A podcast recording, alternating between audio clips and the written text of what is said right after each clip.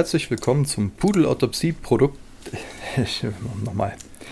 Ich weiß, das hatte ich neulich schon mal, ne? irgendwie wegen irgendwie Bruttosozialprodukt oder so. Das, das geht so von der Zunge. Take 2. Herzlich willkommen zum Pudelautopsie-Podcast. Das Thema heute ist, ähm, hat sich neulich so herauskristallisiert, was mal eine gute Idee wäre, ist Status. Mhm. Und wie immer dabei, mein Homeboy Malte Kettler. Schönen guten Tag. Willkommen bei Deadbahn. Es ist mir wie immer eine absolute Freude und ein Vergnügen. Wir sind euphorisch. Außer uns. Wir sind nicht aufzuhalten. Ganz genau. genau. Ja, äh, einiges geschieht hier gerade in der Welt. Ähm, Impfstoffe werden zugelassen und in Leute reingedrückt. Manche kriegen auch die mhm. fünffache Dosis, habe ich vorhin gelesen, und ja? haben dann irgendwie komische Grippesymptome. Äh, ja, habe ich von auf Tagesschau.de gelesen, dass irgendwo Ach, sind so fünf Pfleger oder ein paar Pfleger haben aus Versehen die fünffache Dosis gekriegt und denen geht es jetzt nicht so gut, aber äh, das soll wohl nicht so wild Dafür sein. Dafür sind die auch bestimmt fünfmal so immun. genau. Hm. Äh, aber darum geht es ja jetzt gar nicht, sondern es geht um äh, Status. Und wir sind darüber, wir waren neulich spazieren, so ganz Corona-konform draußen und sind Ewigkeiten rumgelatscht und haben so überlegt, was machen wir mal, wie geht man das an mit den ganzen Geschichten mit Bands und äh, ne, Songs schreiben und wa was geht überhaupt so gerade in der Welt. Ich weiß auch gar nicht mehr, wie wir darauf kamen. Über Robert Sapolsky kamst du, glaube ich, drauf, ne? Genau, wir kamen drauf, weil ich äh, gerade ganz immer noch tief drin bin im Lesen und wahrscheinlich auch in den nächsten Monate damit zu tun haben werde, weil ich erstens sehr langsam lese, zweitens gerade Weihnachten und Feiertage sind, drittens ich Videospiele habe, die mich intensivst ablenken und es viertens Englisch schwierig, verdammt kompliziert, aber auch schön ist. Äh, es dauert noch ein bisschen und bei dem Buch geht es darum, was die Stand jetzt, kann sich natürlich alles noch hier und da ändern, biologischen Grundlagen von menschlichem Verhalten sind. Mhm. Und ein ganz spannendes Ding daran, was ich wirklich sehr bezeichnend fand, ist, dass die Wahrnehmung von Status, also ist die Person, die ich mir gerade anschaue, ist die äh, über mir, genau wo ich bin, unter mir, wie auch immer zuzuordnen, dass dieses, oder zumindest ein relevanter Teil dieses Statusdenkens nicht im sich erst spät entwickelten, äh, super zivilisiert kultivierten, höchst altgriechischen frontalen Kortex passiert, sondern ganz im Gegenteil in diesem Reptiliengehirn, der berühmten Amygdala, mhm. diesem Angst-Fight-of-Flight-Ding, was ganz schnell anspringt und eben auch in unseren Reaktionen dann teilweise zu schnell anspringt. Und wenn wir die Zeit hätten, darüber nachzudenken, würden wir uns nicht so doof verhalten, wie wir es dann tun. Aber wenn die Amygdala sagt, jetzt zieh durch, das da ist eine Pistole, du musst jetzt reagieren, dann machen wir das. Und können erst danach bemerken, durch kognitive Evaluationsprozesse, dass es sich eigentlich um ein Handy gehandelt hat. Das ist so ein Beispiel aus dem Buch. Und das halt genau dieses schnelle Denken, diese ganz fixe, urtümliche, ich sag mal, in Anführungsstrichen, tierische mhm. Art zu denken. Instinktive quasi. Und genau, die nicht nur erkennt, ist das da eine Schlange? Kann ich mich damit fortpflanzen? Sondern eben auch unter anderem, was ist der Status von der Person, die ich mir anschaue? Das fand ich spannend, weil es wirkt oft so, als würde unser Zusammenleben, das wie wir uns gegenseitig betrachten, als wäre das nur erlernt. Mhm. Und es ist ganz, ganz viel und ganz stark erlernt. Schwer zu sagen, bis zu welchem Punkt, aber es ist eben mehr als das, sondern das so ein gewisses Gespür für Hierarchie, für die soziale Stellung, in der man sich selbst befindet und auch andere Menschen befinden, in der jeweiligen Situation, dass das eben auch mit angeboren ist, weil ich meine, ein Rudel von, sagen wir mal, Pavianen oder Schimpansen braucht halt keine Kultur, um so eine Art von Sozialstruktur aufzubauen. Und auch wenn unsere Sozialstruktur komplett von Kultur durchdrungen ist und sicherlich auch davon extrem stark beeinflusst, vielleicht sogar dominiert wird, ist es doch so, dass es eben diese biologische Grundlage davon gibt. Mhm. Dass wir darauf gepolt sind, jemanden zu sehen und zu denken, dem darf ich jetzt die Banane klauen oder wenn ich dem jetzt die Banane klaue, dann habe ich ein Problem. Mhm. Und zwar nicht nur wegen, sieht groß und aus, sondern auch wirklich wegen Status. Und natürlich ist aber die Geschwindigkeit, wie wir Status erkennen, nicht ein sorgfältiger Prozess von, hm, wenn ich mir den so anschaue, glaube ich, der entspricht der Norm eines Aristokraten, sondern Gang, Haltung, Lautstärke, sich berühmterweise breitbeinig in den Raum stellen oder halt manspreading as fuck. Das ist also was irgendwo auch im Status mit drin spielt. Und ich glaube, daher kam das her, von dieser faszinierenden Beobachtung, dass Status mehr ist als nur dieses soziale Konstrukt der Gemeinschaft, sondern wirklich etwas ganz Urtümliches, etwas Blitzschnelles. Und damit vielleicht auch auf so eine schwierige Art und Weise etwas nicht wirklich wegzudiskutieren ist, wegzudenken ist. Was mhm. mit dem wir als Menschen leben müssen, weil es uns quasi qua Spezies mitgegeben ist. Und ähm, allein das schon so zu formulieren, ist ja eigentlich auch schon wieder eine These für sich, weil halt äh, viele mhm. Diskurse, die so geführt werden, äh, ja genau an dieses Ding kommen, dass man sagt, ja, sobald man das jetzt als äh, biologisch determiniert äh, klassifiziert, dass man dann sagt, und deshalb äh, kommen wir darum nicht herum und deshalb müssen wir auch gar nicht an Sachen rumdenken. Und das ist so ein bisschen so diese Frage, ähm, ne, wie können, also inwiefern können wir die Biologie mit Kultur aufweichen? Weil halt, wenn man zum Beispiel guckt, ähm, mhm. wie weit eine Empathie uns so bringt bei der Inklusion zum Beispiel halt, ne, irgendwie, ähm, ich habe hier auf dem Dorf gibt es irgendwie so Hühner und äh, ähm, das, das hat mich dann darauf gebracht, dass ich auf so einem Instagram-Kanal gesehen habe, da, äh, da sind auch Leute, die haben Hühner und eins von den Hühnern hat irgendwie so eine verformte Kralle. Das wurde dann ausgeschlossen von, den, von dem Hühnerrudel. Die haben versucht, das tot zu picken. Aber die Bäuerin, die, oder halt die Person, die diese diese Hühner halt hat. Äh, der empathische Mensch kann das natürlich jetzt irgendwie nicht zulassen und pflegt die noch so und so. Und im Sinne von, ähm, kann man jetzt grob sagen, Mutter Natur wollte das Huhn aussortieren, aber der empathische Mensch, äh, dem tut das in der Seele weh und der kann das nicht. Aber der ist ja auch Teil der Natur, so im Sinne von, ab wann, also welches Programm überschreibt jetzt was? Im Sinne von, ne, ist, ist Gerade wenn es Empathie ist. Weil gerade Empathie ist ja etwas, was wir als etwas eher biologisch als quasi höchst intellektuelles begreifen würden. Es ist ja nicht der kantsche Imperativ, der die Frau gezwungen hat, dieses Huhn zu äh, retten. Oder doch. Oder ist es doch das ist moralische die Frage. Ich möchte als Huhn mit kaputtem Fuß nicht ausgeschlossen werden, deswegen sehe ich es als moralische Pflicht an, nicht so zu verhalten, als würde die Huhnrettung von jedem anderen Menschen auch betrieben werden. Also abgesehen davon, dass genau. Huhnrettung ein fantastisches Wort ist, äh, ist es aber Finde gar nicht so weit auch. hergeholt, weil, also, ich meine, ne, wenn, wenn man sich dann vorstellt, okay, angenommen mit mir stimmt irgendwas nicht, ich entspreche nicht irgendeiner gewissen angelegten Norm und möchte das deshalb nicht aussortiert werden, das, das, da kann man ja sowohl empathisch darauf reagieren, als auch logisch. Ich glaube, das war David Foster Wallace, der hatte doch irgendwo eine Zeit lang, oder er hatte zumindest darüber geschrieben, dass er so fertig war mit der Welt und unfähig war, irgendwo mit ihren komplexen Dingen zu interagieren, dass er sich entschieden hat, mit seiner Frau ein Heim für Straßenhunde aufzumachen. Mhm. So quasi die Misfits der Welt aufzunehmen und ihnen ein Heim zu geben. So ein ganz typisches Motiv, was vielleicht auch mit so einer Art von Unfähigkeit, das in die Welt der Menschen reinzutragen, zu tun hat. Wirklich. Auf der einen Seite schon, auf der anderen Seite ist er Teil der Welt der Menschen, weil er ist halt auch ein Mensch und macht das. Ne? Also im Sinne ja, von ja, ja. Ähm, dieses. Ähm, wir sind auch noch gerade in so einem ganz schwammigen Bereich. Ich habe das Gefühl. Höchst äh, schwammig.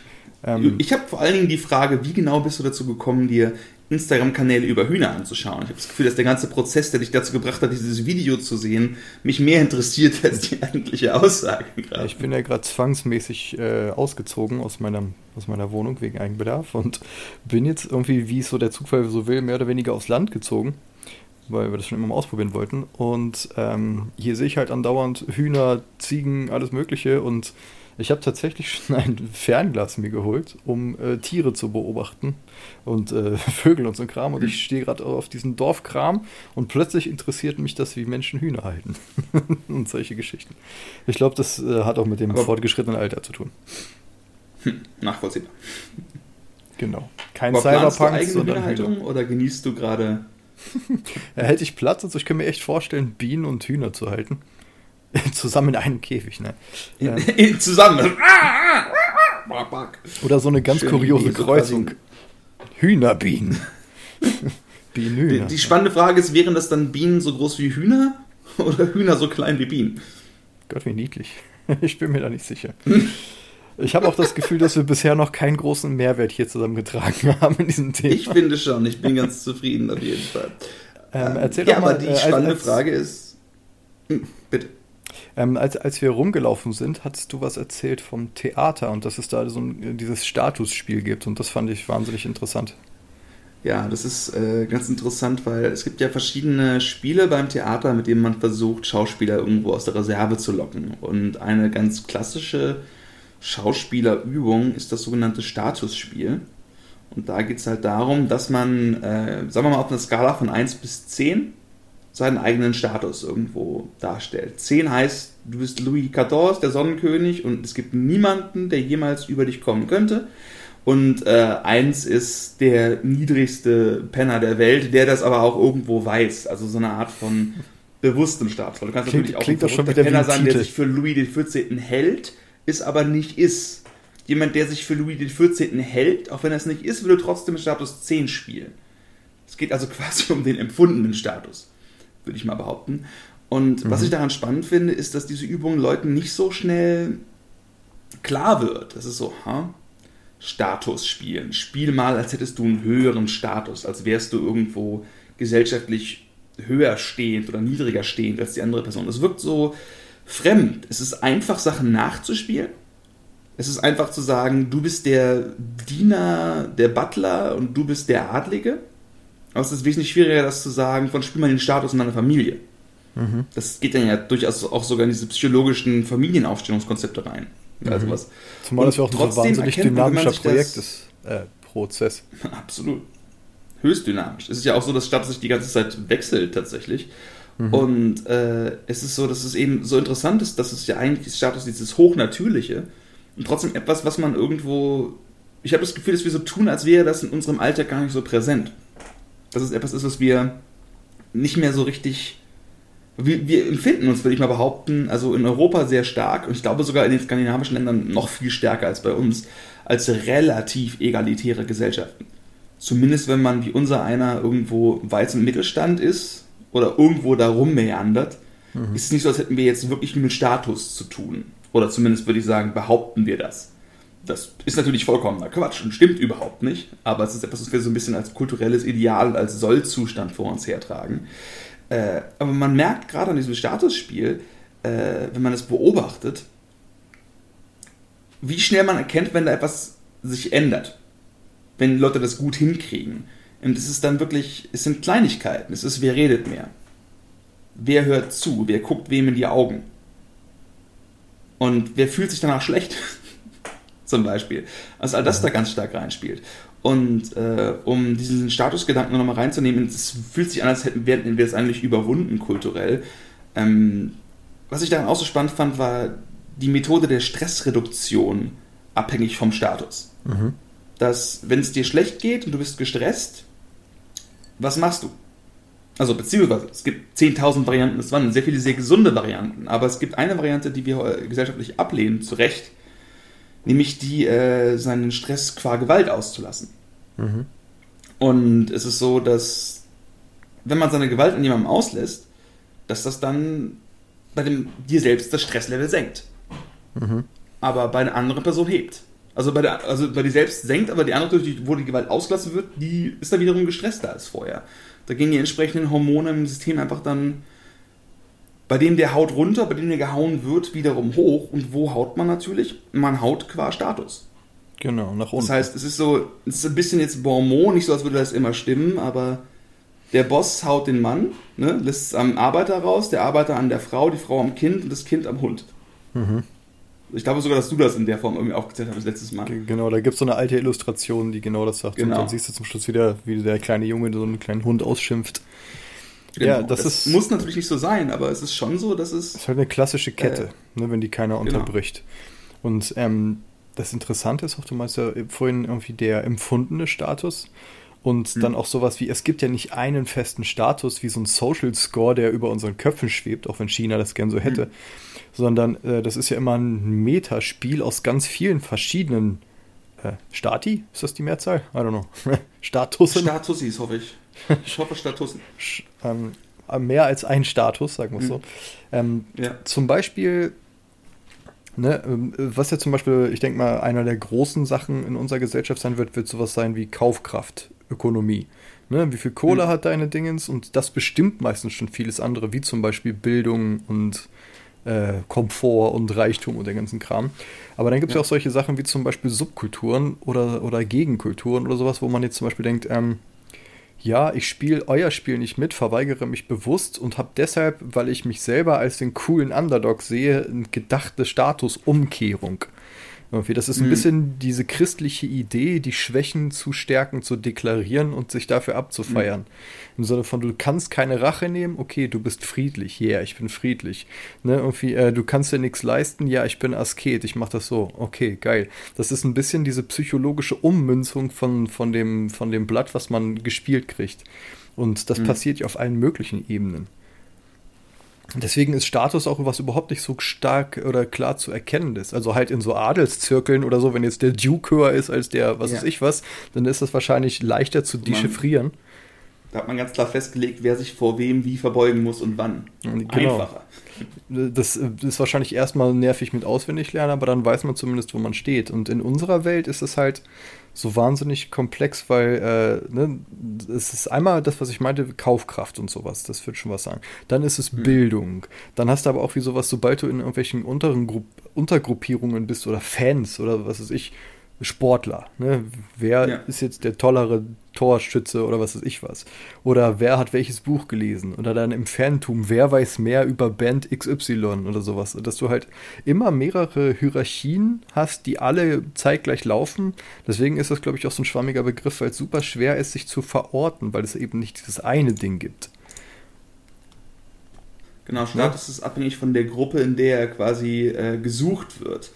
Ne? Aber es ist es ist spannend, dass ich habe mal gehört, dass eine Beschreibung für Freundschaft, die ist, dass in engen Freundschaften mit Status gespielt wird. Das heißt, dass du quasi innerhalb von Sekunden miteinander kann der eine zum Chef und der andere zum Untergebenen, der und dann wieder umgedreht der andere zum Untergebenen, der andere zum Chef werden. Sowas. Du kannst quasi im nächsten Moment sagen, du kannst jemandem quasi eine Orange an den Kopf werfen und sagen, geh und hol mir Bier, du Bauer und die andere Person holt dir dann, dann was und pupst dir dann auf den Kopf und alle sind zufrieden. So, es ist eine Art von Geben und Nehmen, meinetwegen auch in gewissem Sinne geschwisterlich. Mhm. Ähm, ist diese Art von Selbstverständlichkeit der Beziehung, dass sie nicht durch Status gefährdet wird in der Form, während du in äh, formelleren Beziehungen oder auch in ungeklärten Beziehungen diese Art von Spiel normalerweise nicht treiben würdest. Hast du umgeklärt? Interessanterweise ist oder es umgekehrt gesagt. Äh, ungeklärt, in ungeklärten Beziehungsverhältnissen. Okay. Wenn du jemanden neu triffst, fremde Leute, neue soziale Zirkel, dass man dann erstmal ausprobiert, mhm. dass man dann guckt und das in gewissem Sinne tatsächlich genau diese Art von Statusspiel ist, ist was ich finde gerade, das ist ein ganz schönes Bild. Das ist ein bisschen wie ein Welpe oder ein Hund, der dich zum Spielen einlädt. Der runtergeht ne, und macht so, Spiel mit mir ist wie wenn ich quasi jemanden neu treffe, ich bin mit irgendeinem Mann unterwegs und fange plötzlich an, ihn irgendwo eine richtig derbe Beleidigung an den Kopf zu werfen. Mhm. Ne? So aus dem Nichts, Grinse dabei. Das kann eine Art von Spielaufforderung sein. Klar, zu gucken, ne? Äh, bist du cool, verstehst du, was ich meine, fühlst du dich angegriffen? Genau, so sprechen wir dieselbe Sprache, kann ich bei dir entspannt sein, ne? Und das ist so eine Art von Statusmethode, würde ich behaupten. Also um quasi, wenn ich mit der anderen Person meinen Status verletzen kann, habe ich so eine Art von Sicherheit und Freundschaftsstatus, den ich, wenn ich in ungeklärten Settings bin, nicht machen würde. Mhm. Ne? Deswegen ist es auch so schwer, Leute, ich denke zum Beispiel, ich war jetzt gerade bei meiner ähm, neuen Freundin bei der Familie zu Besuch und ich kenne die Leute halt noch nicht so wirklich gut, die mich auch nicht, wir mögen uns alles entspannt, aber es ist doch sehr interessant, dass wir uns alle nur in diesem relativ formellen, größeren Familienkontext irgendwo sehen. Mhm. Wo ich genau weiß, dass wenn man sich, ne, der wird mit seinem Freundeskreis völlig anders sein, die wird anders sein, also alles, das, das gesamte Verhalten ist so sehr abhängig davon, dass man quasi diesen neuen Kontext kommt und sich erstmal ein bisschen zurechtfindet, also auf keine Schlipse treten möchte. Mhm. Im weitesten Sinne. Und gleichzeitig weiß man aber auch, dass man ein bisschen da raustreten muss, also quasi den Status herausfordern muss hier und da, um eine familiäre Entspannung herzustellen oder eine freundschaftliche. Definitiv. Irgendwie das heißt, ein blöder Witz oder so. Ne, und das ist ja so, manchmal so das Ding, wenn man halt zum Beispiel irgendwie äh, unpassende Witze reißt oder sowas, die halt irgendwie derber sind und so. Und wenn dann darauf jemand positiv reagiert, mhm. hat man sofort mehrere Stufen übersprungen. Gefühlt, äh, aber äh, man, du hast halt die, ja. die, Gefahr, Leuten vor den Kopf zu stoßen, die dich dann irgendwie als äh, unpassend oder so wahrnehmen und so. Und ähm, das ist aber nicht nur Status, das ist auch ja. Sympathie und, äh, und in welcher Rolle man zueinander steht. Und wenn man, wenn du jetzt einfach nur als äh, der Freund Klar, der Nichte oder so kommst, Ja, aber es ist interessant. Ja. Irgendwie auch so dieses Ding, wenn man es Leuten recht machen will, weil man denkt, man ist irgendwo neu, dann ist man ja auch in einer, so einer komplett artifiziellen Haltung halt irgendwie, ne? So dieses, mhm. ich signalisiere jetzt hier erstmal, dass ich bereit bin, euer Spiel zu spielen und äh, symbolisiere meinen Respekt halt der Dingens gegenüber. Das ist ja eigentlich erstmal ein Low-Status-Move, so gesehen, ist aber auch höflich mhm. und so gesehen auch wieder, spricht wieder von einer gewissen oder kann für eine gewisse Offenheit oder weltmännisch Weltoffenheit sprechen. Ist so ein Misch, wenn du quasi den anderen erstmal die eigene Kehle hinhältst, wirkst du zumindest nicht als gefährlich. So, ich bin bereit, mich im System anzu unterzuordnen, seht mich als quasi nicht bedrohlichen Teamplayer und dann kann ich anfangen, mich daraus zu bewegen. Interessanterweise aber, wenn man gerade so an äh, hochcharismatische Menschen denkt, so diese Typen gehen in den Raum, sofort sind alle Augen auf dem drauf, ähm, interessanterweise auch durchaus das berühmte Charisma des Soziopathen. Mhm will ich mal behaupten, kann durchaus unter anderem auch daher rühren, dass sie eben genau diese Zurückhaltung in keinster Weise haben.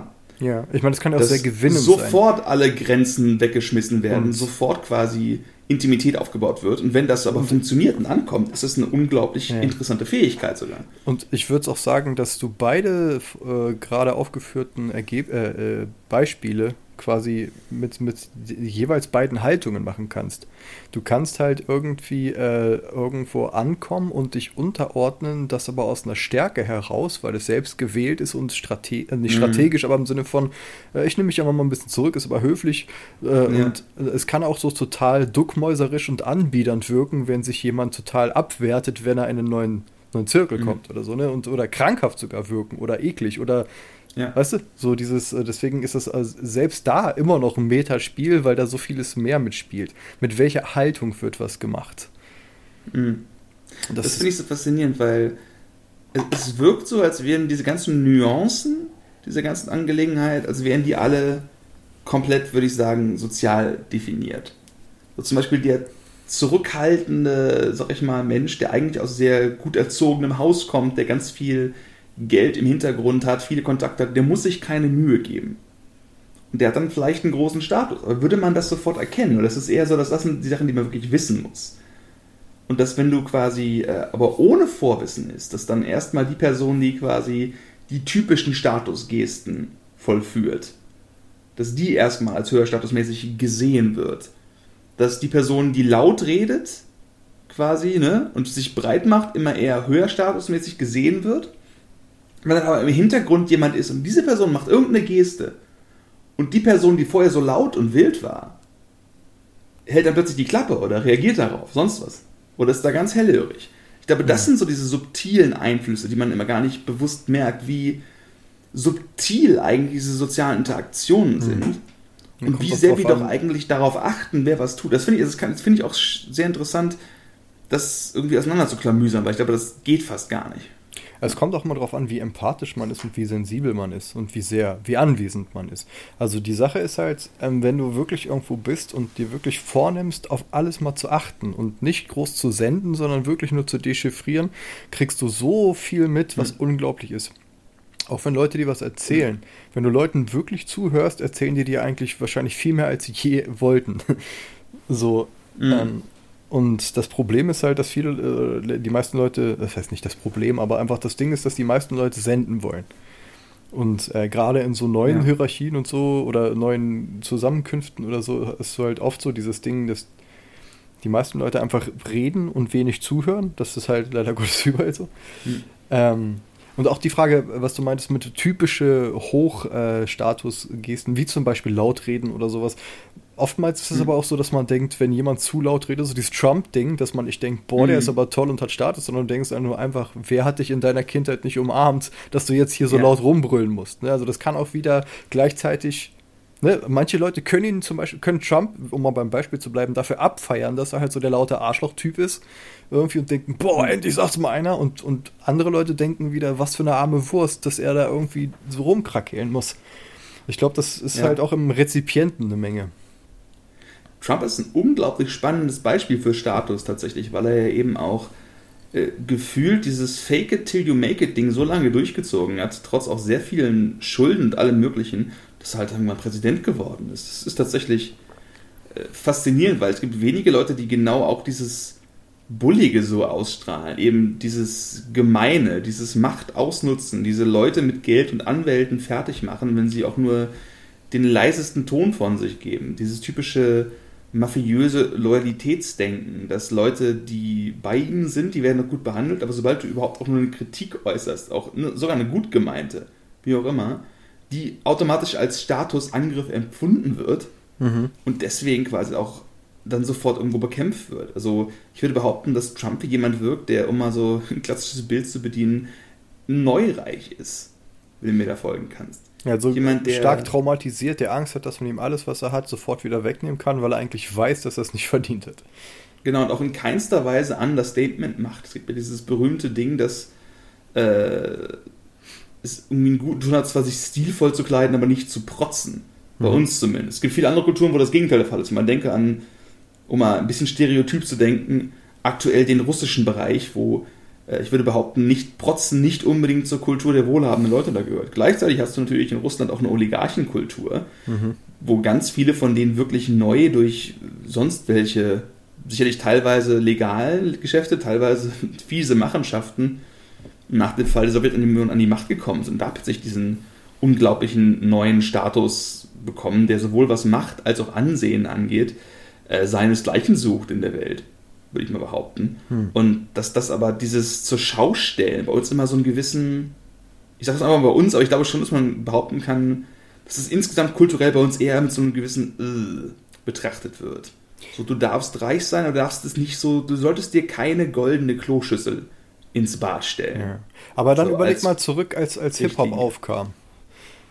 Irgendwie, hm. ne, so äh, von äh, quasi als, als Punkrock aus der schwarzen Ecke quasi gesehen, ne, dieses hm. äh, System angreifende und so.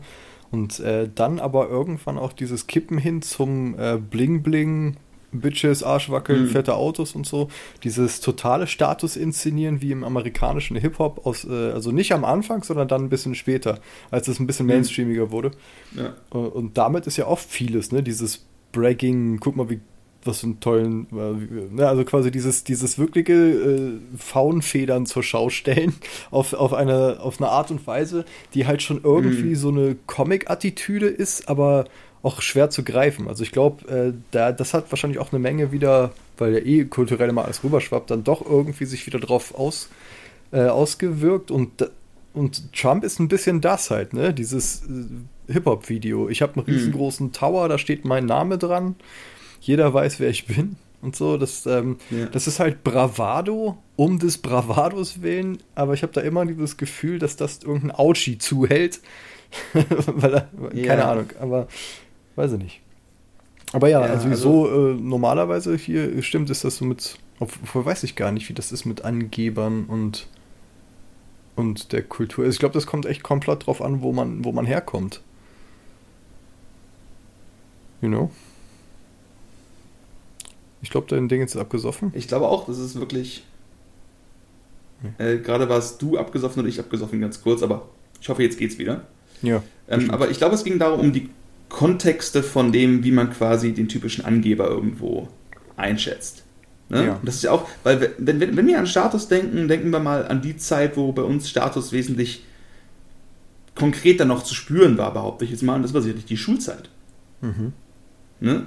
also was Klicken anging, was Rangfolgen anging, also es ist zwar alles nicht ganz so krass, würde ich mal behaupten, bei irgendeinem Deutschen jemals gewesen wie im typischen amerikanischen Highschool-Film. Die football 2000 die Leuten Nerds und bla, so das Klischee. Genau, wo dann Popularität und all das irgendwo das einzig wirklich Relevante war. Mm, aber trotzdem ist es schon so, dass gerade als Jugendlicher, um mal auch wieder mein liebes Buch Behave von Robert Sapolsky zu zitieren, ähm, man nimmt sich viel mehr als das wahr, wie andere einen sehen. In der eigenen Wahrnehmung natürlich. Ich glaube, anders du geht's bist auch gar nicht, viel oder? mehr das, was. Also, also es, es geht ein bisschen mehr anders. Man kann sich andere innere Grenzen setzen, aber es spielt immer ganz stark mit rein. Ich meine jetzt auch im Teenager Status. haben wir noch nicht diese Filter. Genau, also nicht nur, nicht nur Status, also auch Identität, wie wir gesehen werden, das sind wir, aber natürlich ist da auch Status ganz wichtig. Und das heißt, dass dieses klassische Ding von Markenklamotten kaufen oder wahrscheinlich wäre es heute äh, in mindestens zwei Clubs aktiv sein. So kann sein, dass die Fridays for Future Mitgliedschaft heute irgendwie so eine neue Art von Status Symbol irgendwo ist in gewissen Kreisen. Ne? Das heißt, das ist schon so, das sind die coolen Kids, das sind diese uncoolen Kids. Cool und uncool. Ich glaube, du, du warst wahrscheinlich immer cool, deswegen hast du das nie wahrgenommen. Ich war immer eher uncool, deswegen habe ich es immer sehr stark wahrgenommen. Aus der eigenen Wahrnehmung. Ob das stimmt, weiß ich nicht genau. Meistens irgendwo eher in der Mitte, aber also selten. also nach der Pubertät habe ich mich selber quasi oft aus Hierarchien rausgenommen, einfach aus Verweigerungsgründen und bis daher war es einfach mhm. immer so relativ normal. Wurde jetzt nie gebullied, nie gedisst, war jetzt aber auch mhm. nie der coolste. Aber, quasi, es war jetzt nie so, dass, dass das ein echtes großes Thema war, glaube ich. Irgendwie bei mir hat es im Kopf irgendwie eine größere Rolle gespielt, behaupte ich jetzt einfach mal. Dass in der Schulzeit irgendwo dieses merkwürdige Ding von, ich habe halt nie Markenklamotten getragen, das war auch in meiner Familie irgendwie nicht drin. Hm. Ich weiß tatsächlich nicht, ob wir das nicht durften, nicht sollten oder ich es nicht wollte. Ich kann das Original nicht mehr so richtig auseinanderklamüsern. Wie dem auch sei, es ist halt doch so, dass ich irgendwie immer in der Beziehung dann irgendwo anders aussah als die anderen und dann wirklich diese komischen Kommentare von, ich habe dann irgendwann mal ist, als ich mit Leuten unterwegs war, da war ich schon so 15 oder so oder 16 auf dem Konzert, ist dann meine Jacke irgendwo nass geworden oder wie auch immer.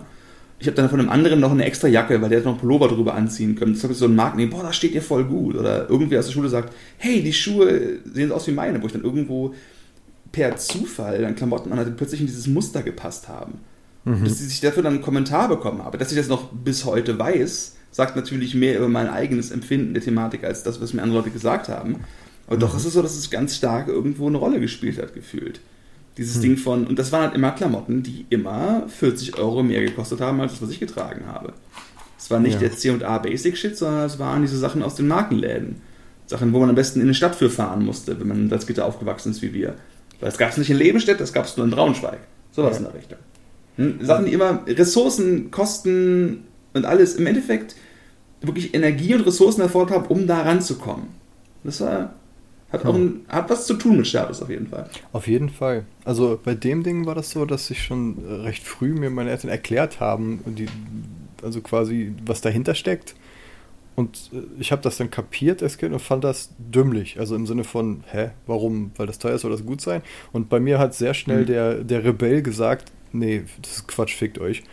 Und äh, deswegen hatte ich da jetzt nie ja. den Drang zu und habe dann eher mit äh, quasi, das ist diese Umkehrung, von der ich vorhin gesprochen habe, dass ich eher stolz darauf war, das nicht zu wollen, weil das so von außen diktiert ist, dass mein, mein Trotzkopf dann das romantisiert hat und ich das, weißt du, quasi den Payoff, den gleichen Payoff hat, als mhm. hätte ich die gehabt, nur in diesem Invers, weil ich dachte, ne, das ist Quatsch, das Idiot, ja. das ist Idiotenzeug. Aber äh, klar, natürlich, wenn irgendwie ja. so eine gewisse äh, Clique das jetzt diktiert, also ich hatte das auch nie. Ne? Ich hatte dann irgendwie einfach Leute, die das genauso gesehen haben und dann waren wir so uns genug und dann hatte das gereicht. Aber mhm. angenommen, man ist jetzt quasi wirklich so als Outsider irgendwo und findet jetzt keinen Anschluss oder sowas und hat dann, und dann gibt es diese Dinger, dass das dann plötzlich so Erkennungsmerkmale und so werden. Ich meine, gut, das hast du ja auch in Subkulturen und sowas überall, ne? Mhm. Irgendwie äh, so die Downjacke und die, was weiß ich, äh, irgendwas Boots oder was weiß ich, die, die, äh, die, die, die Chucks und sonst was. Ähm, das ist halt total erbärmlich, aber es ist halt trotzdem ein Ding. So. Ja, es ist, nicht, nichts, es ist eigentlich nichts anderes, aber du bist Teil der coolen Leute, also mhm. der Punks, der Rebellen, die aber genauso Gatekeeping betreiben. Das ist das, was du vorhin meintest, äh, mit äh, hast du die richtigen Bücher gelesen, hast du die richtige Musik gehört. Wenn ich dir eine mhm. Frage stelle zu irgendwas, hast du das dann?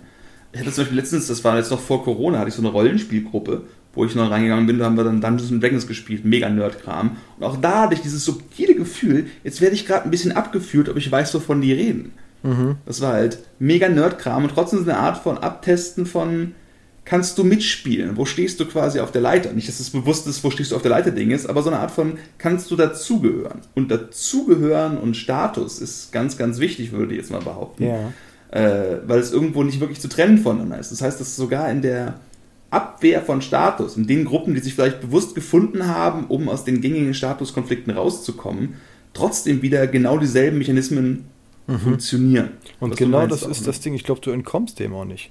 Ne? Mhm. Und äh, das hat ja auch teilweise zum Beispiel was mit Kompetenzen zu tun, aber eben nicht nur. Zum Beispiel in so einem Bandgefüge. Ne, man mhm. sucht halt irgendwie, äh, angenommen, du bist schon so zu dritt und suchst noch einen zweiten Gitarristen oder sowas und äh, dann kommt, man trifft sich mit Leuten und spielt vor oder so, dann einfach schon, dann geht es auch so darum, wie versteht man sich, nicht nur wie, also weil wenn das jetzt nur wäre, wie gut kann irgendwer sein Instrument, dann wäre das eine einfache mhm. Nummer. Aber wie gut kannst du dein Instrument und können wir über Wrestling reden? Oder sowas, ja. weißt du? Oder halt im Sinne von, äh, können wir jammen? Verstehst du, was ich meine? Finden wir die gleichen Sachen gut? Oder finden wir mhm. zumindest unterschiedliche Sachen auf so eine Art und Weise gut, dass wir uns gegenseitig bereichern können? Oder, ne, also quasi, das ist ja alles immer so wahnsinnig komplex. Und äh, das ist in ja. Freundschaften so, das sind Bands so, Arbeitskollegen, was auch immer. Und ich glaube, man kommt da auch nicht drum rum. Und das, was du gerade meintest, das ist äh, natürlich extrem paradox und lustig, wenn durch das äh, sich ausnehmen von diesen Geschichten eigentlich wieder die gleichen Geschichten entstehen. Ne, so halt äh, Subkultur-Gatekeeping mhm. und sowas, ne? Das, das ähm, ist halt einfach nicht zu umgehen. Die Macht, die du hast, wenn du. Ja was war das? Äh, diese eine Doku auf YouTube über My Little Pony und daraus diese Bronies. Mhm. du kannst auch, du kannst ein Furry sein und einen merkwürdigen Fellfetisch haben und sonst was und trotzdem dann in deinem Kostüm rumprancen, von anderen Leuten, die auch Kostüme haben, bewundert werden und einfach der Chef sein, ne? der, der berühmte Einäugige unter den Blinden. Mhm. Sowas in der Richtung. Und das aber eben dann in diesen Strukturen, auch wenn sie geboren sind aus der Ablehnung, vielleicht sogar aus so einer, so, sowas wie einer Bully-Erfahrung mit anderen Worten, dass quasi in den Safe Spaces, die geschaffen sind, um sich vor Ausbeutung zu schützen, wird wiederum eine eigene Hierarchie entstehen, die über Ausbeutung funktioniert oder Ausnutzung oder sowas in der Richtung. Das ist also dieses urmenschliche Ding, ist, dass wenn wir uns zusammenfinden mit Leuten, können wir uns vielleicht fast gar nicht helfen, als uns irgendwo in diese berühmte Packing Order einzureihen. Ja, ich das also gewisse Effekte, die nicht nur kognitiv und gedanklich sind, sondern wirklich hormonell, gerade wirklich was mit uns tierisch weil, weil, es auch unsere Welt überhaupt erst ordert, wie so ein Pixelgitter. Worauf ich gerade nochmal kommen wollte, ist, weil du gerade Ausbeutung meintest. Und ich glaube, das ist ein Punkt. Dass, ähm, also ich sehe schon, dass, dass äh, Hierarchien problematisch sein können. Hashtag problematisch. problematisch, man kann ich reden. Ähm, und äh, so, aber ich glaube halt nicht, dass alles sofort immer Ausbeutung ist, nur weil man irgendwo einen Status einnimmt, sondern dass es teilweise einfach mal vollkommen legitim ist, wenn irgendwer sich einfach einen Status über mir jetzt nimmt oder etabliert oder den kriegt oder was auch immer, mhm. dass es nicht unbedingt Gewalt, Ausbeutung und Unterdrückung sein muss. Aber also was nicht heißt, dass es das nicht oft genug leider ist, aber dass es nicht mhm. automatisch immer das ist. Und deswegen sind Hierarchien finde ich nicht per se abzulehnen, aber halt doch schon sehr hart zu überdenken. Also um mal äh, auf so ein Statement zu kommen. Mhm. Genau, also ich, da, da dachte ich letztens auch zum Beispiel wieder mal an ein Lied der Ärzte mit dieses, äh, oder, oder sogar nur von Farin Urlaub, jetzt bin ich mir nicht ganz sicher, ich kann auch Quatsch erzählen. Dieses, äh, kennst du dieses, niemand hat das Recht mir zu befehlen, was ich zu tun habe? Kenne ich nicht. Wirklich nicht. niemand, einfach keiner. Das ist ganz allein meine freie Entscheidung. Also irgendwie 2007 rum, behaupte ich jetzt mal, irgendwo recht populär. Und in gewisser Weise würde ich denken, hat wirklich niemand das Recht, dir zu befehlen, was du zu tun hast? Das würde dann Sinn machen, wenn du sagst, dass du quasi alle Institutionen, die das tun, entweder kannst du immer reichsbürgermäßig sagen, nee, fick dich, ne? ich bin mein eigenes Land, egal was die Gesetze sagen.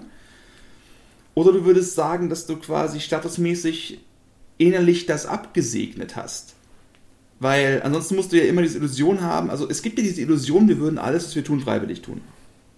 Aber ich würde, ich, ich, ich nenne es deswegen Illusion, weil ich glaube, dass es quasi teilweise einfacher ist, so zu tun, als würden wir wirklich frei sein. Niemand kann mir was erzählen. Es gibt keine Macht, die mich, ich bin ein freier Vogel. Egal ob als Penner, als Punk, wie auch immer.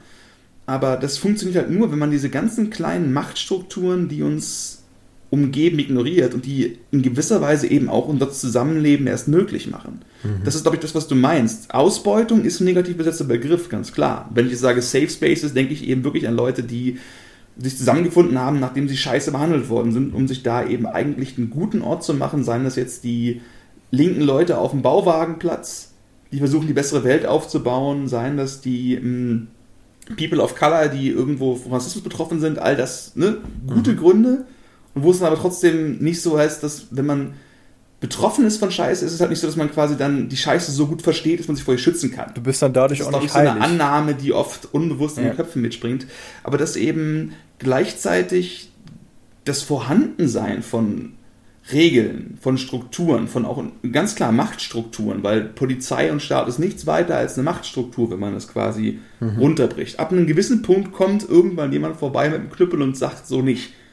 Wenn du dann doch sagst, so kommen dann mehr Leute mit Knüppel oder mit Maschinengewehr oder wie auch immer. Maschinenknüppel. Das ist so quasi, genau, Maschinenknüppel. Das ist das berühmte Ende des Liedes. Deswegen spricht man ja auch immer von der Anarchie der Staatenwelt, weil es halt eben über den USA und China nicht noch einen Superstaat gibt, der notfalls kommt und sie niederknüppelt, sondern das ist quasi die letzte Instanz. Bisher. Was es immer sehr schwierig macht, wie Staaten miteinander interagieren, mhm. eben weil sie die letzte Instanz dieser Machtstruktur sind und niemand von oben sagt, wenn du jetzt lügst, dann. Mhm. Sondern, ja, ja gut. Ich, also äh, quasi, um das mal zu beantworten, wie meine Perspektive darauf ist, mit dem, mhm. ähm, niemand sagt mir, was ich zu tun habe und so. Das ist halt eine sehr mhm. schöne, romantische, rebellische, heldenhafte Geste, aber eben auch nicht mehr, mhm. weil de facto ist es Quatsch. Weil wir, wir sind ja schon mhm. oft an das Thema freier Wille gestoßen und äh, haben, haben mhm. da noch nicht richtig dediziert drüber geredet, aber ja, ich meine, es fängt ja schon an bei diesen ganzen Geschichten, äh, wo wir mit eröffnet hatten, mit diesem Sapolsky- äh, äh, denken halt, ne? Im Sinne von, ja. was, was deine Biologie diktiert, was deine Sozio, also wie, wie du, wie du sozialisiert wirst, diktiert und so. Und dann die Idee, niemand sagt mir was. Wenn du das formulierst, haben dir schon so viele Leute was gesagt, was du gar nicht weißt. Ne? Irgendwie. Ja. Und äh, allein deine ganze Programmierung, das, das hast du ja nicht selbst beschrieben. Und die ja, Idee. Ich glauben, dass all deine Entscheidungen, die du je getroffen hast, wirklich aus einer, ne, es, es würde die gesamte Erziehung, die du hattest, quasi ignorieren. Du müsstest glauben, du wärst wirklich ein freier Geist in der freien Welt. Genau, und, und spätestens der, der, den physischen Gesetzen wirst du dich unterwerfen müssen und nicht aus Trotz schweben. Mhm. Auch wenn es cool wäre. Also quasi in so einem Song, ich will jetzt nicht Farin Urlaub dissen, ich mag es ja. eigentlich ganz gerne, so als Typen auch irgendwie. Ähm, ja. Aber so als, äh, als Pose und Ich schwebe jetzt aus Trotz. Gute Textzeile. Ja, vielleicht sollten wir das für Gold sein. Wir haben vorhin noch überlegt, was Maybe. wir mit dem neuen Song machen. ähm, also natürlich so als, als äh, rebellische Geste, ich meine, ich glaube, man versteht, was er meint und hm. findet dann so, ja, und kann so aus dem Brust ja, eine Überzeugung genau. sagen, genau so ist es. Aber äh, genauer betrachtet ist es natürlich erstmal Quatsch. Hm. ist halt die Frage, dass man sagt, ich lasse mir ungern von vielen oder allen dahergelaufenen Leuten diktieren, wie ich zu denken oder zu fühlen habe. Dass man das nicht will, ist zum Beispiel eine ganz andere äh, Aussage, als dass es nicht so wäre. Und dass jemand das Recht hat, ist ja was anderes, als dass das gibt es kann das sein, dass jemand dir sagt, du musst das machen, du machst es dann, weil du sonst eben mit dem Knüppel aufs Gesicht kriegst. Aber das ist ja nicht das gleiche wie das Recht zu haben, es zu tun. Das ist ja die Frage von ja, Legitimität und, und, und Macht. So. Genau, und, und was ist Recht haben, ist ja wieder Rechtsprechung. Wer spricht Recht? Allgemein per hm. Definition müsste es ja dann jemand geben, der sagt, was Recht ist und was nicht, was dann ja. genau schon wieder das ist, was ja angezweifelt wird in dem Statement. Genau, was würde Sam Harris dazu sagen, ist hier die Frage. Hätte bestimmt was dazu erzählen. zur Frage von, wo kommt eigentlich Recht her? Aber ja, auch die Frage von Rechtsprechung. Da ist ganz viel Status. Bei uns war es dann am Ende, früher war es quasi dann am Ende der König Salomon als letzte Instanz, der dann quasi als Vertreter der göttlichen Instanz, der noch letzteren Instanz, noch die noch letztere Instanz, das ist eine bescheuerte Wortschöpfung, ähm, die dann am Ende sagen, was richtig und was falsch ist, was ja nichts anderes ist als eben die soziale Akzeptanz als das ist so oder das ist nicht so. Mhm. Ne, das Schaf gehört Peter oder das Schaf gehört Klaus. Das Schaf ist erstmal nur ein Schaf. Der Rest ist irgendwie durch Machtstrukturen definiert. Und wer diese Strukturen definieren darf und kann, ist ganz stark statusabhängig. Klar, mhm. Macht und Status ist wie gesagt nicht das Gleiche, aber, aber Ansehen, Status und Macht, das ist ganz stark miteinander verwoben auf jeden Fall. Und das ist ja auch so eine Geschichte, dass das äh, eine Übereinkunft ist. Zum Beispiel über Status. Angenommen, wir sind jetzt in einer größeren Gruppe, wir sind jetzt im Zugabteil oder sowas und irgendwie mhm. jemand kommt dazu. Ne, und äh, dann, wie dieser Mensch sich in der Gruppe einfügt, äh, hat, äh, wie, äh, ich würde vielleicht den Status dieser Person anders bewerten als du.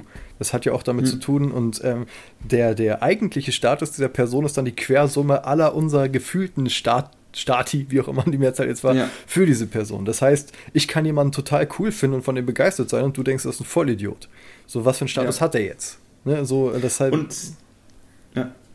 Was ich gerade dachte, ist, dass es dann also in vielen Bereichen wird es bei uns im Alltag einfach immer super entspannt laufen. Man guckt sich an, vielleicht hat man dann eine Idee von, okay, der verhält sich so. Das sind das, was ich meine mit diesem, wir sind eigentlich, wir denken uns als recht egalitäre Gesellschaft. und ähm, hat alles keine so großen direkten Auswirkungen. Was aber, wenn jetzt jemand reinkommt und der setzt sich auf einen Platz, wo vorher wer anders sagt und sagt dann, ich gehe hier nicht weg. Mhm. Sowas. Also eine Art von Gewalt, Raumeinnahme oder auch eine Herausforderung von bestehenden Statusstrukturen. Mhm. Du hast eine Gruppe von Freunden, die sind zusammen unterwegs und dann kommt irgendwer Neues dazu und alle mögen ihn ganz gerne, aber der eigentliche, in Anführungsstrichen, Chef der Gruppe mag ihn nicht, weil er merkt, dass die anderen ihn lieber mögen. Sowas mhm. in der Richtung. Was passiert dann? Und wenn dieser Status herausgefordert wird, ich will behaupten, dass das schon durchaus passiert, wenn es darum geht, wer, wer geht auf welcher Straßenseite. Wer, das simpelste Beispiel ist, wer weicht aus? Mhm wenn man geht. Natürlich sind wir alle so kognitiv, dass in den meisten Fällen ist es so, dass das einfach eine Frage von äh, passt schon ist. Aber das kann schnell eine Art von subtiler Herausforderung sein. Subtile Status-Machtdemonstrationen, die da irgendwie aktiv werden. Mhm. Und gesteuert wird das Ganze durch Testosteron. Ganz stark. Das, ist richtig äh, spannend. Auch aus äh, diesem äh, Buch erzähl, erzähl hm? gleich mal weiter mit Testosteron. Ich wollte nur hm. kurz sagen, äh, dass zum Beispiel auch wieder, wie das bewertet wird mit dem Ausweichen. Ne? Derjenige, der jetzt quasi das herausfordert, der wird von anderen äh, entweder wieder bewertet wie, oh, jetzt nimmt er sich, was er will, oder manche denken, na, was ist das denn für eine Macho-Kacke? Ne, ja. Halt irgendwie, äh, dass, dass auch das wieder nicht unbedingt klar ist. Selbst wenn das ein internes Gerangel ist, irgendwie ein Rangspiel oder so, dass es von den Außenstehenden auch wieder total anders ja. bewertet werden kann. Äh, aber bitte weiter mit Testosteron.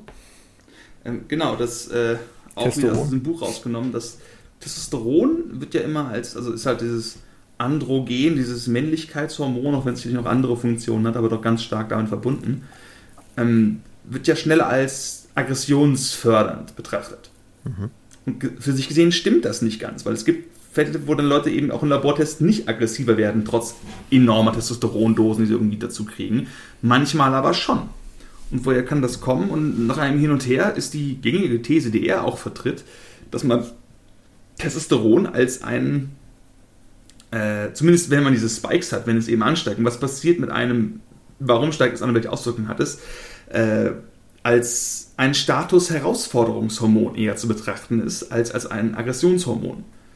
Das heißt, ähm, wenn dein Status herausgefordert wird, schüttest du Testosteron aus, gerade als Mann, aber auch als Frau, soweit ich weiß. Ein Zehntel, glaube ich. Ne? Das Verhalten, was dadurch dann ausgelöst wird und gefördert wird und was wahrscheinlicher wird, ist nicht Verhalten, äh, was zwangsweise Aggression ist, sondern das Verhalten, was am ehesten dazu dient, wie du es gelernt hast und wie du es beobachten konntest, um deinen Status zu erhalten. Das mhm. ist aber oft genug aggressives Verhalten.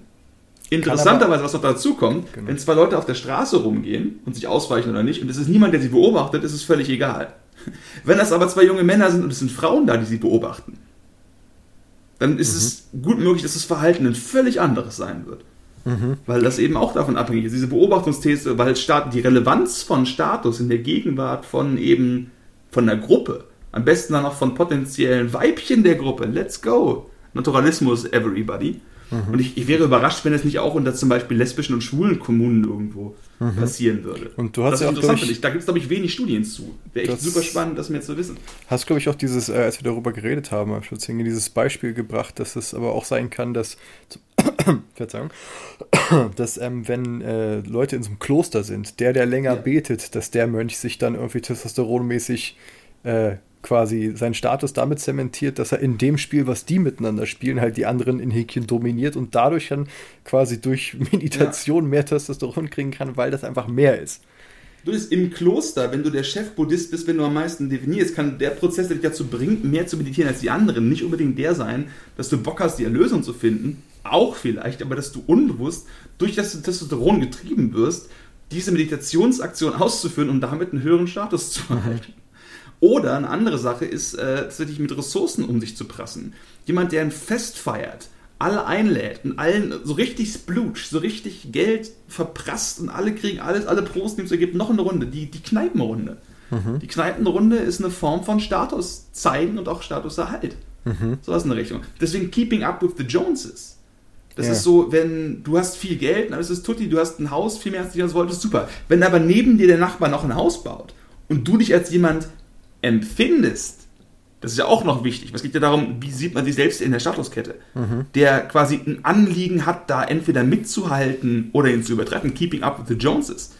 dann bist du plötzlich angehalten, durch Testosterongründe, um deinen Status zu erhalten, wenn du und die Gesellschaft, in der du aufgewachsen bist, das so definieren als Statusmerkmal, plötzlich dir noch ein größeres Haus zu besorgen, obwohl du nach allen Maßstäben einer normalen, sag ich mal, als menschlichen Bedürfnisses bereits super reich bist.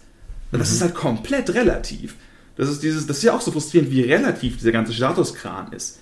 Deswegen, mhm. es kann durchaus sein, dass irgendwelche Milliardäre super frustriert sind, weil Jeff Bezos die größere Yacht hat. Mhm. Und die, werden, die haben dieselben neurologischen, endokrinologischen, hormonellen Prozesse wie, äh, sagen wir mal, Andreas und Mattis, die sich auf der Straße um das Paar äh, Reebok-Sneaker streiten. Und ja, ich weiß, Reebok ist ein falsches Beispiel, aber egal, ich bin alt. Äh, das sind dieselben Mechanismen. Und das, das sorgt dafür, dass dann auch da immer noch das passiert, obwohl man von unten das nicht nachvollziehen kann. Ja. Dass das ist das gleiche Spiel so auf einer anderen Ebene. Ist. Ja, das ist dasselbe Spiel auf einer anderen Ebene. Und das wirkt so unverständlich aus der kognitiven Perspektive, aber hormonell, aus einer tierischen Perspektive wiederum macht es total Sinn. Mhm. Weil man sich auch immer anpasst. Ist ja auch so, äh, dass man, dass die Nulllinie mitrutscht halt irgendwie, ne? So wie schnell mhm. gewöhnt man sich an irgendwelche Sachen, äh, von denen man, die man nur vor Jahren als Luxus oder so gesehen hat. Zum Beispiel als schnelleres Internet oder sonst was. Äh, also das jetzt hat jetzt nicht viel mit Status zu tun, aber einfach so, einfach diese, äh, wie sagt man, ähm, äh, ich komme gerade nicht auf das Wort, ähm, die, diese hedonistische Tretmühle. Mhm. Ne? Das ist ja auch diese Gewohnheitsgeschichte irgendwie und ähm, ja, ich hatte keinen Punkt damit, ist mir gerade so Ich finde, das hat tatsächlich enorm viel mit Status zu tun. Weil genau dieses Gefühl von Statuserhalt ist ja, das ist meins und das steht mir zu oder steht mir nicht zu. Mhm. Und das geht die von, Angst vor dem wie Verlust. viel Brot kriegst du und wie viel Raum darfst du einnehmen, wie groß muss deine Wohnung sein. Und ähm, wie gesagt, ob du jetzt quasi die Yacht verkaufen musst oder aus deiner Einzimmerwohnung rausgeschmissen wirst und auf der Straße wohnst, wird beides mit denselben Statusverlust und Existenzbedrohungsmechanismen irgendwo funktionieren. Mhm. Sicherlich irgendwo abgeschwächt, aber trotzdem mit diesen Mechanismen funktionieren. Und ich glaube tatsächlich, dass dieses Gucken von, was habe ich gerade? Dein Körper stellt dich drauf ein. Das ist dann die neue Norm. Das ist der Ist-Status. Und mhm. egal wie scheiße es dir vorher ging, wie gut du schon aufgestiegen bist, sobald du im Ist-Status angekommen bist, was glaube ich überraschend schnell geht, mhm. ist es sofort ein empfundener Statusverlust. Und mit den entsprechenden Verlust, negativen psychologischen Konsequenzen genau. pp. Ein Verlust wird immer irgendwie, ich weiß nicht, wie hoch der Multiplikator ist, ich glaube vier oder so, viermal, sage ich jetzt einmal, äh, so hoch empfunden ja. wie ein Gewinn. Also, dass man das so doll hat. Ja. Also 10 Euro zu verlieren tut total mehr weh als 10 Euro zu gewinnen. Ja. Freude machen würde. Und das ist extrem frustrierend, würde ich mal behaupten. Also, also einerseits ist es schön, weil wir in gewissem Sinne erlaubt, finde ich, die Perspektive, dass Status und Testosteron und Hierarchie, dass all das quasi urmenschliches und immer ausgelebt wird, erlaubt uns quasi die sozialistische Utopie.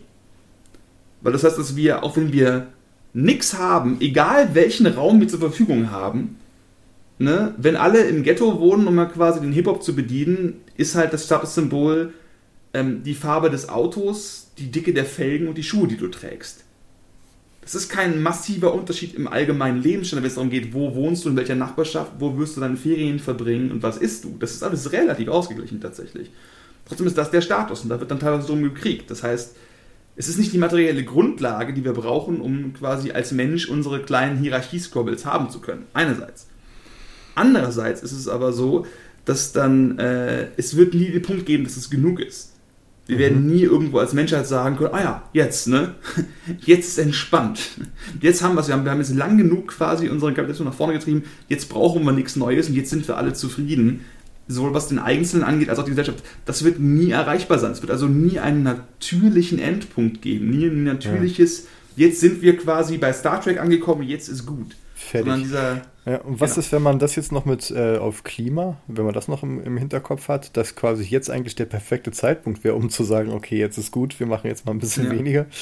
Ja. Und so, und äh, oder auch die Frage, kommt man mit Achtsamkeit diesen Dingens auf die Schliche? Oder also ist das überhaupt ein Faktor? Kann man gewisse Sachen anders machen? Weil ich bilde mir ein, dass je mehr man über diesen ganzen Shit weiß, dass man etwas weniger dem Ding verfällt, aber wahrscheinlich nicht nicht. Weißt ich glaube, es ist nicht möglich, es perfekt zu machen. ich glaube, es gibt keinen Ausweg, aber man kann es abmildern. Ja, Das ist mal eine These, die ich reinschmeiße, die ihr mehr prüfen müsst. Es kann sein, dass ich damit falsch liege. Aber dieser berühmte Trolley-Test, von dem du auch gerne redest, ne? Mhm. Leute werden irgendwo auf ein Gleis gestoßen und du ziehst dann einen Hebel und du kannst die eine Person retten, aber nur wenn der Zug dann auf. Oder du kannst fünf Personen retten, indem du einen Hebel ziehst, in der Zug dann von der Weiche umgestellt wird, aber dann fährt trotzdem noch eine Person um. Also kannst du dieses typische, dieses Spocksche, ähm, das Wohl der vielen ist mehr wert als das Wohl der wenigen. Kannst du diesen Hebel ziehen. Ne? Und je mehr du quasi buddhistisch meditierst, desto besser bist du darin, irgendwo quasi trotz emotionaler Zusammenhänge diese logische Handlung zu verführen. Ja, muss nicht Ne? unbedingt bu- buddhistisch sein, aber generell. Genau, aber irgendwo gibt, das ist ja, wenn ich mich nicht ganz täusche, auch hängt es damit zusammen, dass eben durch Achtsamkeit und Meditation, also ein Shit, irgendwo auch eben der frontale Kortex, sprich der Sitz unseres Über-Ichs, was natürlich nicht stimmt, aber zumindest so im übertragenen Sinne, der Sitz Im all der Konzept kann man so Funktionen, sehen. der Ort in unserem Kopf, der dafür sorgt, dass wir die härteren Sachen machen und nicht die leichteren Sachen. Das manche langsame Denken, wie auch immer man es nennen möchte irgendwo, ist ganz Das zentral verankert. Denken. Genau, wenn auch sicherlich nicht nur da im Frontalkortex. Und der ist halt einfach mit mehr neuronalen Verbindungen ausgestattet und stärker, wenn du jeden Tag vier Stunden meditierst. Genau. Das ist halt Und irgendwie das auch die kann man Amygdala wird auch übersetzen. entlastet. Genau, und äh, genau das ist ja dieses spannende Statusding, dieses Testosteron-Ding. Ist es, dass alles ganz viel über die Amygdala läuft. Nicht nur, aber ganz, ganz viel. Hm. Das heißt, je besser wir theoretisch darin werden, logisch zu handeln, desto freier sind wir in der Form. Aber gleichzeitig gibt es Meditation in der Form auch schon seit zigtausenden von Jahren. So trennlich das auch alles ist, gibt es immer diese Trends hin zur Wende zum Besseren. Weil Wandern wird es vielleicht auch tun oder Yoga oder sonst was. Mhm. Und weder Japan noch China noch Indien sind dafür bekannt, Paradiese auf Erden zu sein. Das stimmt. Ne? Sondern also deswegen, ich glaube nicht, dass das gesamtgesellschaftlich das Ding macht. Ich glaube, dass es dem Einzelnen extrem viel helfen kann und eine gute Idee ist. Aber ne, man müsste schon quasi irgendwo sich Indien und China sehr schön reden, um zu glauben, dass das Jahrtausende lange Vorhandensein von Achtsamkeitstraditionen, dass es einfach nicht breit genug in der Bevölkerung verankert ist. Das glaube ich einfach nicht. Das, Nee, ich glaube auch nicht, dass es der Schlüssel zur Utopie ist, aber es ist trotzdem interessant, dass man da so ein bisschen hinter den Vorhang gucken kann dadurch. Genau. Wichtiger ist wahrscheinlich einfach über 30 zu werden. Ja, wenn man das diesem Buch wieder folgen kann, dass das ist auch dieses spannende Ding, dass so viel du auch meditiert hast, du bist gleichzeitig auch älter geworden und hast die entsprechenden normalen endokrinologischen, neurobiologischen Prozesse durchgemacht. Du wirst also nie mit Sicherheit sagen können, wo da Henne und Ei sind. So schön es auch wäre, das zu tun. Ja, Aber es ist uns einfach nicht gegeben, als Menschen rauszufinden, ob jetzt die Sachen einfach so passiert sind oder ob es ganz klare äh, Ursache-Wirkungsprozesse gibt. Also manchmal schon, Hammer auf Kopf, Loch drin, gut, Ursache-Wirkung. Aber wenn es um diese ganzen subtilen Prozesse von, habe ich jetzt 20% mehr oder weniger mich in Statusdenken verfallen, schwierig zu sagen. Aber es gibt gute Hinweise, dass Achtsamkeit auf jeden Fall hilft, sich von genau diesen schnellen Prozessen weniger abhängig zu machen. Und dann würde ich sagen, kann man durchaus auch fundiert sagen, ja, es kann total helfen. ja, das ist doch mein schönes Fazit gewesen. Das finde ich auch. Wir das sind im, am Ende wieder bei Kahnemann gelandet. Ja, das stimmt. Aber der Und- ist ja auch überall da und bleibt spannend. Genau. Ja, dann haben wir jetzt quasi fast eine Stunde und ich wirke das jetzt ein bisschen ab, weil ich ungefähr seit 20 Minuten ziemlich aufs Klo muss. Wir haben auch einen ganz guten Punkt. Hibbel, hibbel, hibbel. Hibbel, hibbel, hibbel. Genau. Ja, äh, cool. Dann, ähm, ähm, wie immer, herzlichen Dank, Herr Kettler. Das hat sehr viel Spaß gemacht, der Deadband. Ich hoffe, das Ding ist einigermaßen verwertbar geworden. Wir gucken. Ich denke schon. Ich habe am Anfang war ich ein bisschen rabelig heute, aber wir hatten auch eigentlich nicht geplant, einen Podcast zu machen. Das war ja so spontan und dann kann man das Genau. Wir wollten eigentlich Musik machen, haben dann aber gemerkt, dass Latenz uns killt. Mehr oder weniger. Ja, Remote geht das Tod nicht gut. durch Latenz. Wünschen wir allen Leuten, die zuhören, irgendwie äh, ganz, ganz klassisch äh, beste Gesundheit und wird schon. Komische Zeit. Wird schon. Okay. Bye, bye. Bis dann, bye.